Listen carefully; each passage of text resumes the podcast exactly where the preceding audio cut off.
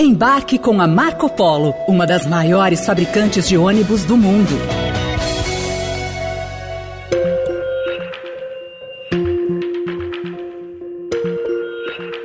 O teto de gastos já caiu por terra. Foram tantos buracos nesse telhado durante o governo de Jair Bolsonaro que a regra já não cumpre seu papel de âncora fiscal. O cenário adverso da pandemia, que criou os gastos extraordinários, impactou fortemente nas finanças públicas. Mas, antes mesmo da pandemia, Guedes já buscava transpor essa barreira fiscal. O teto de gastos está cheio de furos, com despesas emergenciais para enfrentar a pandemia e aumento dos benefícios sociais antes da eleição. A gestão Bolsonaro gastou 795 bilhões de reais acima do teto desde 2019. E esses gastos começaram mesmo antes da crise do coronavírus. No governo de Michel Temer foi criado o teto de gastos através da emenda constitucional 95, em 15 de dezembro de 2016. Com muita polêmica, ele foi aprovado no Congresso e, a partir de então, se tornou o centro do debate sobre o controle dos gastos públicos. Logo no início da sessão, a oposição reclamou da decisão de Renan Calheiros de fazer três sessões de discussão em um mesmo dia. A votação foi aberta e a proposta acabou aprovada por 53 votos a 16.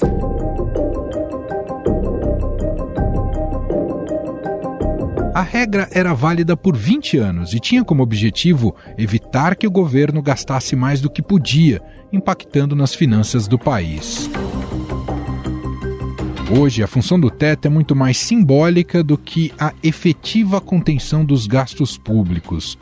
O presidente que quiser gastar mais do que é estabelecido pelo teto terá que negociar previamente com o Congresso, como foi feito pelo governo Bolsonaro e por Lula. Um dos sintomas disso foi a instituição do orçamento secreto, revelado aqui pelo Estadão. As legendas afirmam que esse mecanismo cria um orçamento paralelo que é usado pelo governo para atender aliados em troca de apoio no Congresso.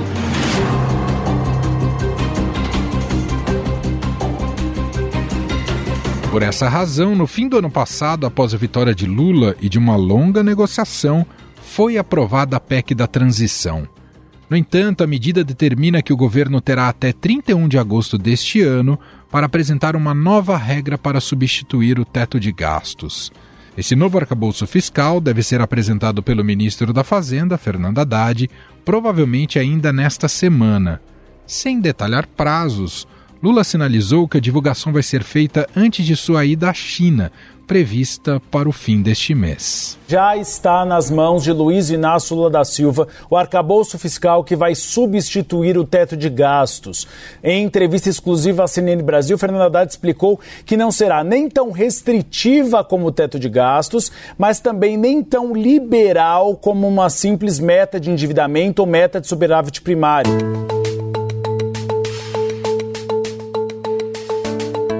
Mas o que os economistas esperam deste novo arcabouço fiscal? Uma regra como essa se propõe a controlar despesas, condicionando o aumento dos gastos à dívida pública e ao resultado primário, que é a arrecadação menos as despesas do país. Neste cenário, o governo estuda também como acomodar as atuais despesas, que são maiores do que nos últimos anos, por causa de programas como o novo Bolsa Família. E, além disso, será preciso transparecer ao mercado, aos investidores e ao Congresso que adotará uma postura de maior responsabilidade com os gastos públicos e o orçamento da União. É um arcabouço que vai agradar a todos porque atende os dois lados.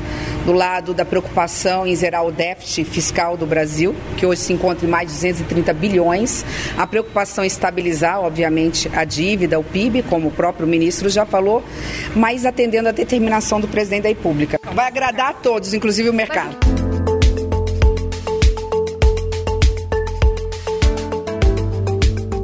Bem desenhado, o efeito da nova regra em curto prazo é melhorar a credibilidade fiscal do país.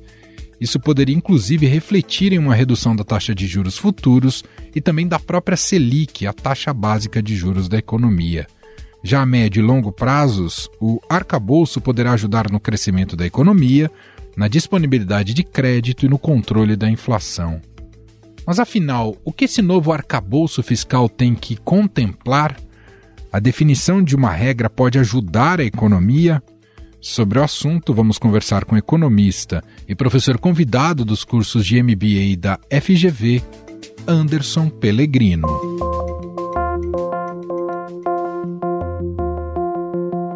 Olá, professor, seja muito bem-vindo. Obrigado por ter aceitado aqui o nosso convite.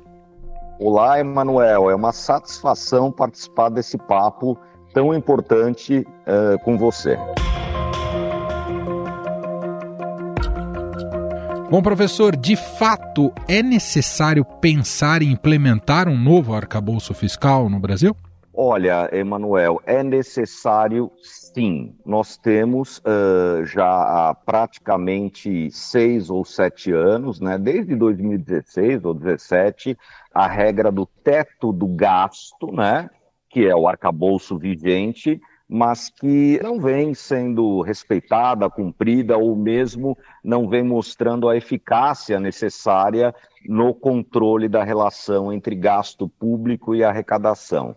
Então, uh, ao final do ano passado, uh, houve a proposta de uma PEC, né, a PEC da transição, e, entre outros aspectos, ela contempla também a ideia de proposição de uma nova regra fiscal, né, que vem sendo chamada de arcabouço fiscal. A ideia é estabelecer novos parâmetros, caminhos, até regras, para que esse equilíbrio entre gasto público e arrecadação ocorra de maneira mais natural e óbvio, né, que seja respeitado quanto arcabouço pelo governo e pelos agentes públicos. Te faço até essa pergunta, professor, que muita gente pode concluir que apresentar um novo arcabouço fiscal muitas vezes é só um desejo de marcar posição por ser um novo governo com uma nova linha de pensamento de política econômica, mais do que a necessidade em si, porque talvez muita gente achasse que o teto de gastos fosse possível permanecer com ele.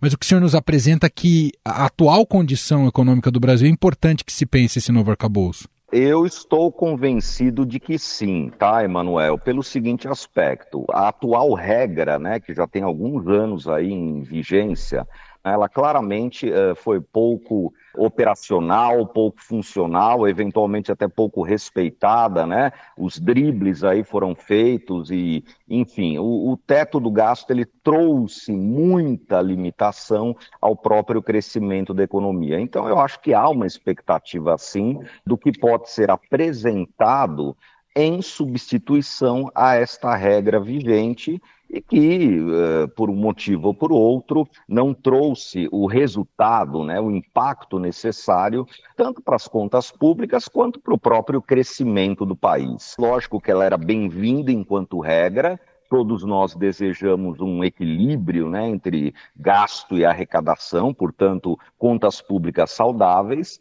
mas nosso entendimento é que, da maneira como ela foi estipulada, é, havia muita rigidez, né? E veja, passamos por períodos de crise aí bastante severos, né? Tivemos a pandemia em 2020, com o gasto público crescendo, a arrecadação caindo em função da crise, não só sanitária, mas econômica também. E isso, óbvio, né? Trouxe o questionamento natural à própria natureza dessa regra do teto. Quer dizer, até que ponto ela é eficaz e, e se sustenta ao longo do tempo enquanto regra para a gestão das contas públicas. Conceitualmente, um novo arcabouço fiscal ele deve contemplar tanto o controle de despesas, e acho que essa talvez fosse o principal mérito do atual teto de gastos, mas também contemplar algo que condicione o crescimento da, das despesas da dívida pública ou ao resultado primário, professor? Pois é, é exatamente esse o foco. A gente ainda não sabe o que será proposto, nós estamos vivendo nesse instante, né, Manuel, uma tremenda ansiedade no mercado, no país, na política, na sociedade até, em certa medida, sobre qual será a proposta, o detalhamento dela, mas algo é certo, Emanuel, ela tem que sim trazer algum tipo de limite à despesa, não há dúvida sobre isso. Ela tem que também ter algum nível de foco, né, na relação entre dívida pública e crescimento do PIB, né, como é que essa relação cresce ao longo do tempo, né? E lógico, ela tem que também propor algum tipo de foco no resultado fiscal primário do governo, né? Quer dizer, o quanto ele consegue uh, produzir resultados aí, por exemplo, superavitários ao longo do tempo. Então, ela tem que ser uma regra sustentável. Outro ponto que acho que vale a pena, Emanuel, é a gente imaginar que essa regra ela tem que ter alguma flexibilidade também. Quer dizer, ela tem que impor limites ao gasto para que haja equilíbrio ao longo do tempo, mas também ela tem que trazer alguma flexibilidade para que em momentos de crise, de mau desempenho da economia, de queda na arrecadação, e a gente viveu isso recentemente, né? Uh, o governo tem alguma flexibilidade, algum raio de manobra para usar uh, o gasto público temporariamente como um vetor anticíclico, né? Quer dizer, como uma ação que promove a, a economia num sentido contrário ao da recessão. E isso é muito importante para a sociedade, uh, para o conjunto da economia. Lógico, né? essa flexibilidade ela tem que ser muito bem dosada, temporária e tem que estar dentro de um mérito maior que é o controle ao longo do tempo uh, das contas públicas em níveis saudáveis. Né? Uhum. Uh, jamais faríamos aqui apologia de um gasto público prolongado, inconsequente ou até populista. Pelo contrário, ele tem que estar bem dosado, controlado e a flexibilidade tem que se dar em função de momentos específicos da economia. Se bem recebido, professor, o novo arcabouço fiscal, que tipo de impacto ele pode ter no curto, no médio e longo prazo? Perfeito, Emanuel. É, o momento é de ansiedade, né? Quer dizer, todos nós queremos ouvi-lo enquanto proposta, entendendo aí o detalhamento, quer dizer, quais são as linhas de, de frente que ele, que ele pode atacar para melhorar essa relação entre gasto e arrecadação. E a melhoria uh, que pode ser observada, Emanuel, sem sombra de dúvida, é primeiro no alívio no longo prazo na questão da saúde das contas públicas, né? Isso diminui uh, qualquer visão de crise ou até risco eminente no médio prazo. Um governo equilibrado do ponto de vista da relação entre gasto e arrecadação, ele transmite tranquilidade ao mercado. Um outro ponto importante uh, é também a questão da curva de juros, né? Quer dizer, um governo com contas uh, saudáveis, né? Ele abre espaço para a prática de juros de médio e longo prazo menores o que já traz impacto, eu diria, quase imediato, né, no curto prazo, talvez, na própria Selic, né? Quer dizer, eu abro aí uma, uma porta para que ela comece a desenhar uma queda em breve, né? Em resposta ao movimento de contas públicas mais equilibrado e organizado a partir de um arcabouço proposto e naturalmente bem aceito pelos agentes, né, pelo mercado, pela sociedade, enfim, entendido como viável, né, como algo que trará reais benefícios ao conjunto da economia. Professor, qual que pode ser o pior cenário se, se atestar que esse novo arcabouço fiscal, no fundo, só está respondendo a uma sanha de um Estado muito indutor da economia? Isso é o que pode mais atrapalhar?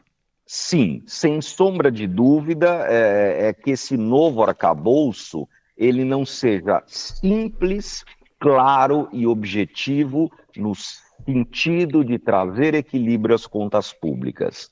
Uh, ele pode até incorporar um Estado que eventualmente participa e induz né, o crescimento da economia, particularmente nos momentos de crise, isso é até razoável, mas uh, o ponto principal dele é ele tem que trazer clareza e repito, simplicidade no tratamento das contas públicas. Ele vai ter que mostrar de maneira muito clara, de modo a que todos entendam como é que a gente vai conseguir atingir esse equilíbrio, pelo menos no médio prazo, né? Quer dizer, o que me garante que através desse mecanismo nós teremos uh, contas públicas equilibradas nos próximos anos. E vale a pena lembrar, viu, Emanuel, uhum. que regras já se passaram aí, né? Nós tivemos lá na, na, Constituição de 88 a regra de ouro, né? Que proibia uh, o endividamento para pagar despesa corrente, né? Aí vieram dribles, créditos suplementares, aí veio a lei de responsabilidade lá no ano 2000, né?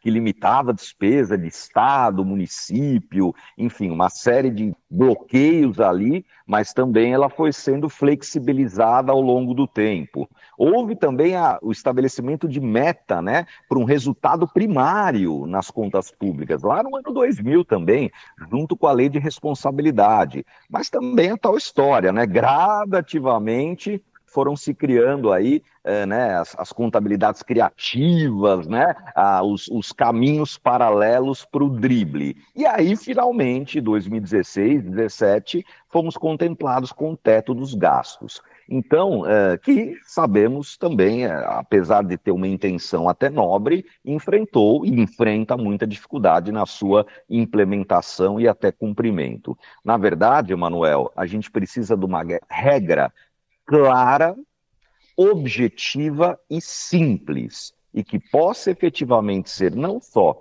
cumprida, mas entendida pela sociedade, pelos agentes públicos, e que aponte no médio prazo reais horizontes de equilíbrio nas contas públicas, tá?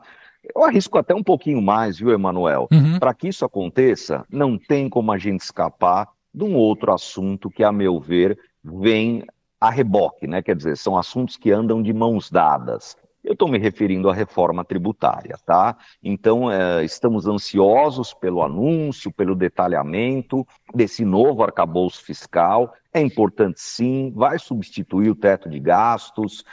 Né? Queremos entender e estamos torcendo para que funcione, mas algo é importante: uh, a reforma tributária é tão urgente quanto e ela caminha de mãos dadas a este assunto, né? Porque eu estou trabalhando uma outra questão aí importante, nevrálgica, que é a arrecadação tributária no Brasil, que também merece revisão, simplificação, de modo a melhorar não só a dinâmica da economia, mas quem sabe com isso até a própria base arrecadatória do governo, né? Através não do aumento, mas da simplificação da, de regras mais objetivas, mais uh, participativas, promotor, né, no sentido de inclusão, uh, promotoras de, de, de capazes de promoção de, de justiça social e por aí vai, tá? Então, eu acho que o momento é oportuno para puxar esse arcabouço fiscal como proposta e já puxar junto essa corda, né, que traz a reforma tributária tão discutida nos últimos anos,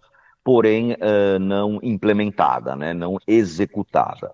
É, o, o, governo se compromete com, esses do, com essas duas agendas, que não são fáceis, né? Tem um Congresso Nacional não pela só. frente para desidratar e depois ver como é que será aprovado lá na frente. Mas imaginando um cenário ideal, professor, com um novo arcabouço fiscal bem resolvido, simples, como o senhor destacou, mais a reforma tributária, isso cria um ambiente econômico muito favorável para o Brasil voltar a crescer em patamares melhores?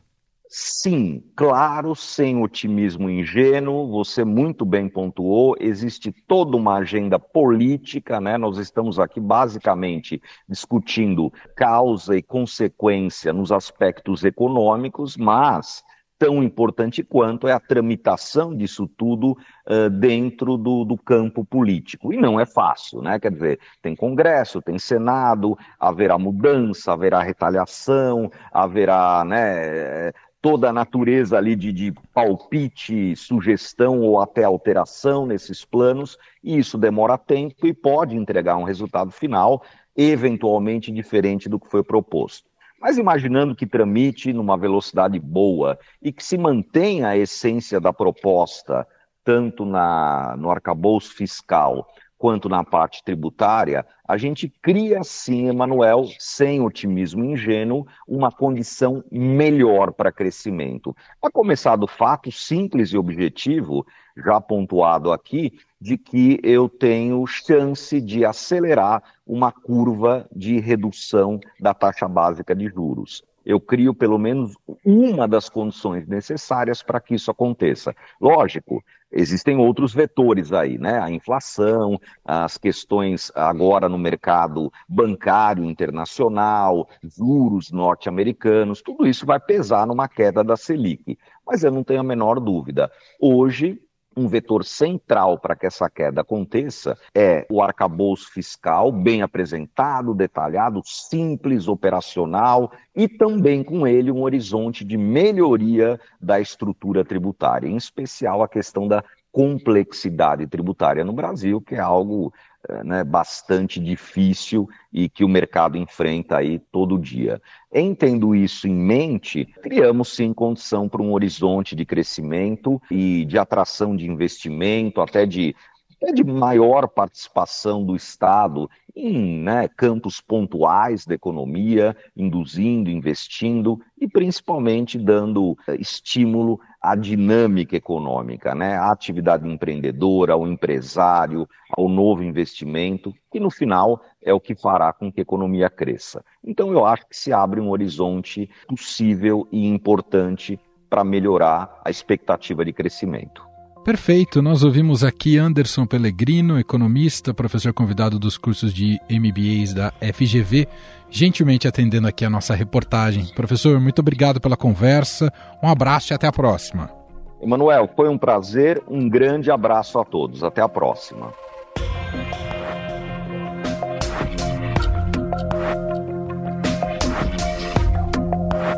Antes da gente fechar, tem um recado rápido aqui. Hoje, neste feed aqui do Estadão Notícias, você confere mais um episódio da série Cenários.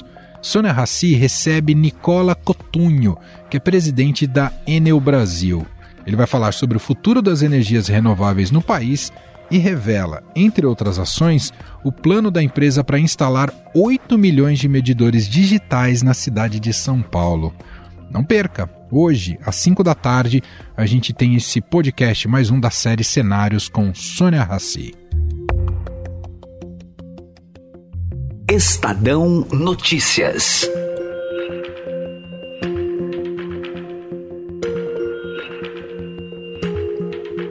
E este foi o Estadão Notícias de hoje, segunda-feira, dia 20 de março de 2023. A apresentação foi minha, Emanuel Bonfim.